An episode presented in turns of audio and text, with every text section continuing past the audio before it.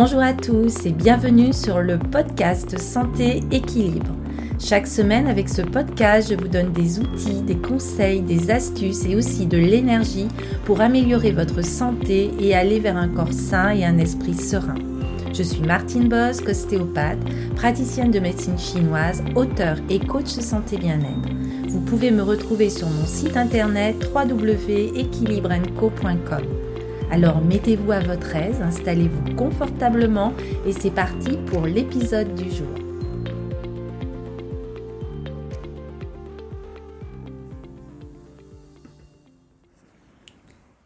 Hello à tous, êtes-vous en colère parce que quelqu'un ne vous a pas respecté? Êtes-vous en colère parce qu'un ami maladroit a renversé du vin rouge sur votre canapé? Ou êtes-vous en colère parce que votre imprimante refuse d'imprimer? Tout le monde se met en colère parfois, mais malheureusement trop de personnes, et vous êtes peut-être parmi ceux-là, éprouvent trop de colère une grande partie du temps.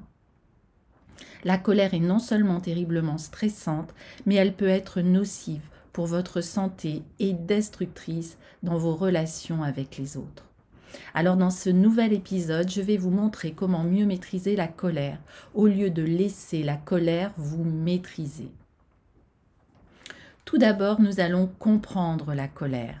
La colère est une émotion simple qui traduit souvent le mécontentement, l'insatisfaction. Elle est vécue à l'égard de ce que l'on identifie, à tort ou à raison, comme étant responsable de notre frustration. On éprouve donc de la colère envers l'obstacle à notre satisfaction. La colère, en effet, est toujours vécue à l'égard de quelqu'un ou de quelque chose. On en veut à de nous faire vivre telle chose. Et il arrive très souvent que certaines personnes qui ne sont pas satisfaites de là ou des situations qu'elles vivent ressentent de la colère et accusent les autres de leur situation. D'ailleurs, la colère prend différentes intensités et diverses identités.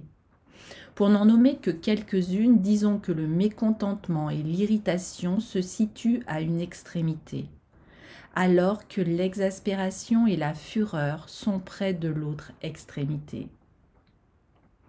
Il y a aussi divers genres d'insatisfaction qui s'expriment à travers une gamme d'émotions de colère reflétant leurs particularités.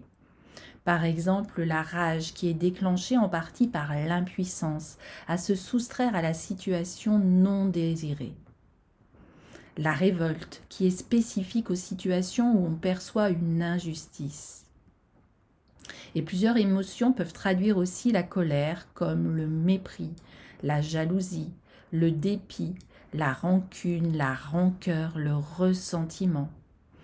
La colère peut aussi être comme un signal d'alarme qui nous avertit qu'on envahit notre territoire, qu'on nous frustre, qu'on abuse de nous, qu'on nous agresse. La colère n'est pas un monstre, mais plutôt un chien de garde. Autant d'éléments qui nous indiquent que la colère, malgré tous ses aspects négatifs, a une fonction bienfaitrice et peut se révéler utile dans certaines situations. La colère est nécessaire dans le sens où, si nous n'en voulons jamais à l'extérieur, nous la retournons contre nous-mêmes et nous nous sentons coupables. La colère permet de remettre en question les perceptions négatives de soi-même. Dans certaines situations, exprimer sa colère à autrui peut nous aider à nous faire respecter, car elle signifie que nous nous respectons nous-mêmes. Alors comme toutes les émotions, la colère est une saine manifestation d'insatisfaction.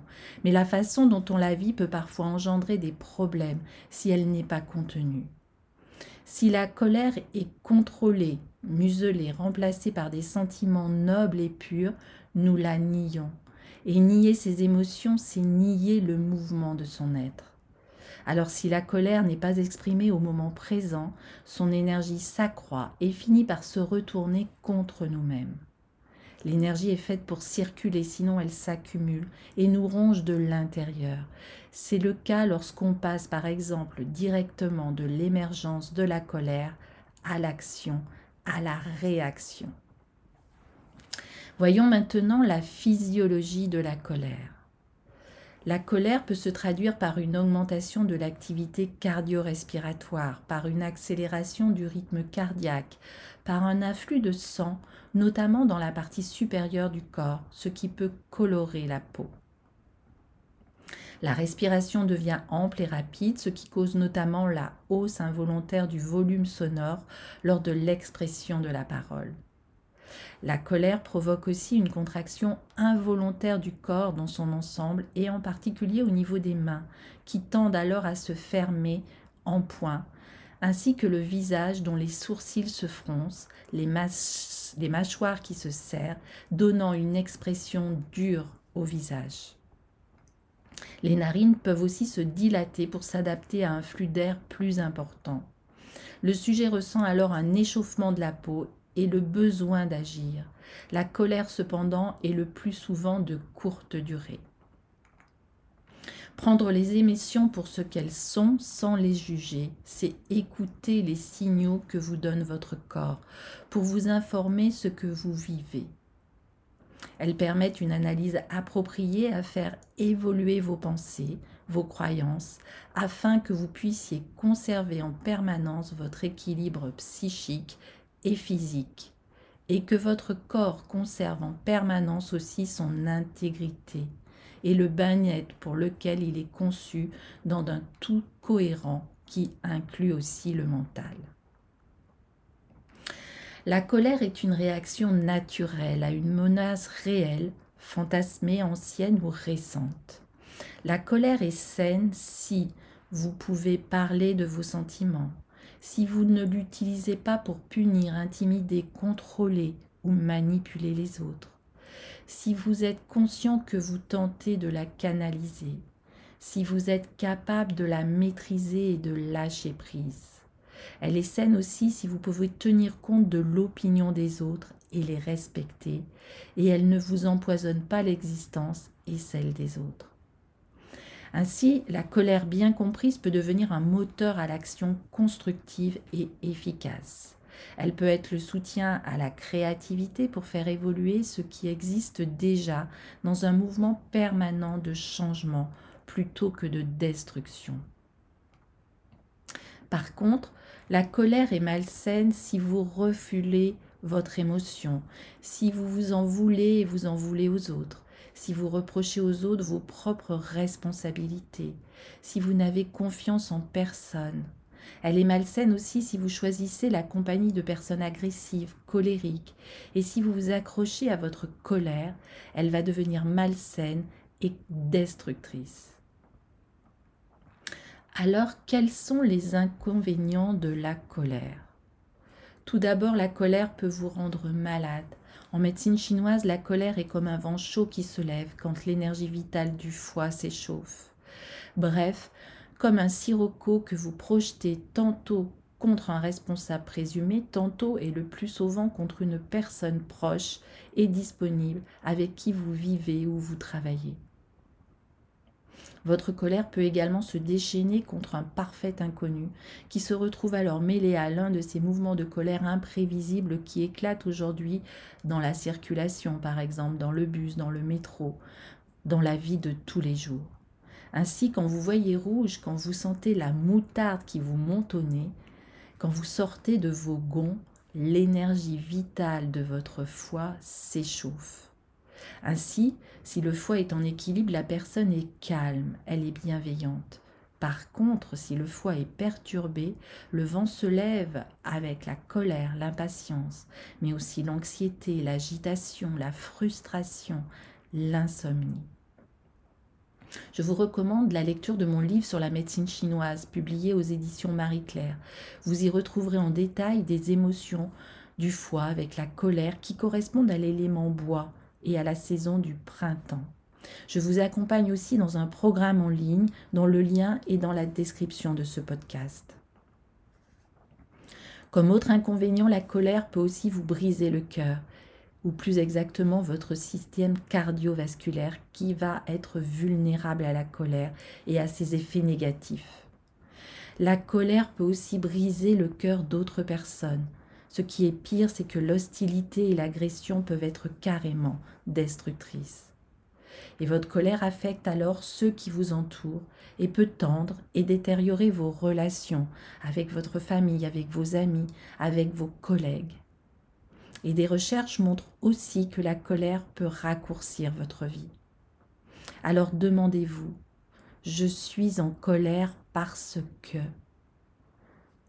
Et mentionnez, je n'ai pas ce que je veux. Vous pouvez obtenir ce que vous voulez à moins de le savoir. Vous ne pouvez obtenir ce que vous voulez à moins de le demander. Alors maintenant, voyons comment mieux gérer la colère et la surmonter. Tout d'abord, chassez la colère par la respiration. Lorsque vous êtes en colère, votre corps tourne à plein régime et il est bon de commencer par vous relâcher, par respirer profondément pour abaisser le niveau d'excitation physiologique de votre corps. Ceci vous permettra de dominer plus facilement votre colère. Et la prochaine fois que vous sentirez monter la colère, faites des respirations profondes en inspirant par le nez et en expirant par la bouche et vous sentirez très vite mieux physiquement, détendu et moins en colère. Ensuite, je vous conseille de rester centré sur vous. Laissez circuler l'émotion en vous dans un mouvement intérieur sans la nier, mais au contraire en la ressentant pleinement et en l'analysant par vous-même. Apprenez aussi à dédramatiser, à prendre du recul, à ne pas tirer des conclusions trop hâtives, sans preuve. Par exemple, cessez de généraliser, de minimaliser vos réussites, de maximaliser vos échecs, de personnaliser toutes les situations, de raisonner sans nuance. Je vous conseille aussi de ne pas hésiter à dire ce que vous ressentez. L'avantage est aussi d'évacuer au fur et à mesure les frustrations et les angoisses. Vous devez donc apprendre à ne pas refouler vos émotions. Garder tous ces ressentiments pour soi, par peur d'être jugé ou déprécié, est le meilleur moyen de devenir une bombe à retardement, qui risque d'exploser dans de bien mauvais moments. Il est donc bon d'exprimer en assumant la responsabilité de l'émotion ressentie, dans la mesure où cela s'avère utile et nécessaire afin d'ajuster ses relations. Puis, il est bon d'accepter ou de quitter. En effet, il y a des situations où chacun aimerait avoir le contrôle sur soi, sur les autres, sur les objets. Malheureusement, certaines choses ne peuvent être changées, ou du moins, nous ne pouvons pas exercer d'influence sur elles. Alors avec du recul, nous pouvons aussi prendre conscience que ces situations sont souvent anodines et que finalement nous perdrions moins d'énergie à les accepter plutôt qu'à lutter contre elles. Accepter, cela nous permet de passer à autre chose. Par contre, si la situation est trop difficile à supporter, ne sombrez pas dans la plainte. Dans ces cas-là, la dernière alternative est de quitter la situation indésirable. Et il est parfois bon de ne pas insister, de ne pas essayer de modifier les choses à tout prix. Je vous recommande aussi d'augmenter votre tolérance et votre résistance face à la frustration. Enfin, vous pouvez vous faire accompagner et vous tourner vers la thérapie comportementale et cognitive TCC. La colère est un signal qui nous indique la frustration d'un désir, la remise en cause d'une attente, l'attaque d'une valeur. Dans la colère, le désir prime. Nous planifions et anticipons tel résultat réel. La colère apparaît quand la réalité ne correspond pas à notre attente de nous-mêmes ou des autres. Et sa fonction est donc de nous informer, mais surtout d'informer l'autre qu'on n'est pas satisfait, qu'on doit réagir pour correspondre à notre désir, à nos besoins. Et la question à se poser est de savoir si nos attentes sont vraiment réalistes. Il est souvent nécessaire de faire un travail sur le contrôle de soi, car par l'auto-observation, l'individu prend du recul sur la situation, sur ses attentes, sur ses désirs, ce qui lui permet de commencer à mieux gérer la colère. Puis nous pouvons travailler sur les croyances et les interférences de l'individu. Si vous avez besoin d'être accompagné, vous pouvez me contacter sur mon site www.équilibrenco.com et j'aurai plaisir à vous aider, à vous accompagner. Par exemple, je rentre chez moi et je vois mon conjoint les pieds sous la table devant la télé. Il me salue, je ressens une violente colère, je me sens méprisée et insultée. Comment peut-il m'attendre dans ces conditions et dire qu'il m'aime? Alors je lui hurle dessus qu'il ne m'aime pas, car si tu m'aimais, le repas serait fait quand j'arrive. Tu n'en as rien à faire de moi. Et alors je pars pleurer dans ma chambre. Dans l'accompagnement TCC, le psychologue demande à la patiente ses pensées au moment de cette colère. Quelles étaient vos attentes? Ben, Je m'attendais qu'il fasse à manger, et le psy lui dit, lui avez-vous exprimé votre désir? Eh bien non. Alors comment voulez-vous qu'il connaisse votre attente? Et la patiente dit, s'il m'aimait, il le saurait. Mais le psy lui répond, vous pensez donc qu'il ne vous aime pas Oui, il ne fait jamais attention à mes désirs.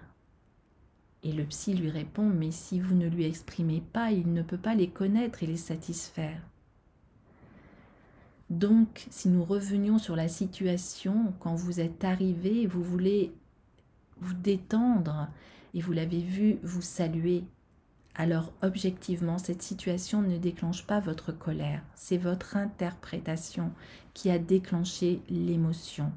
Vous attendiez qu'il ait préparé un repas en amoureux, et voyant que votre attente non exprimée n'était pas satisfaite, vous vous êtes mise en colère, et vous êtes parti pleurer dans votre chambre.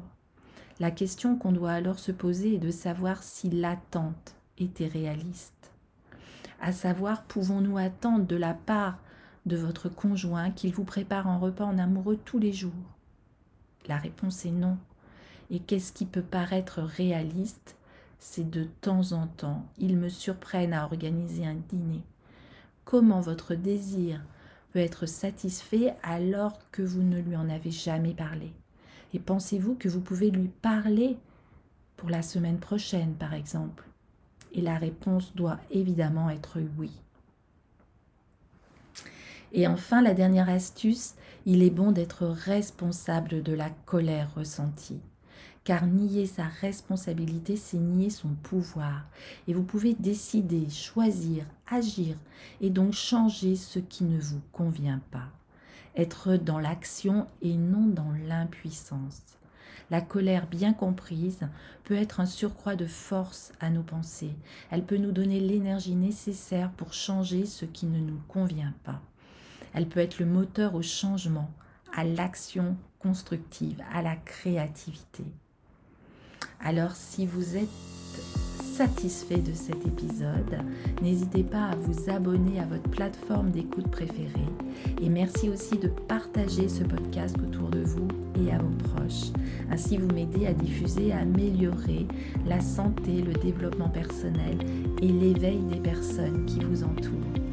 Je vous remercie pour cette visibilité, pour cette écoute de cet épisode et pour avoir apprécié les messages qu'il contenait. Alors, merci à vous d'être là. Je vous souhaite vraiment de vivre heureux et serein. À très bientôt.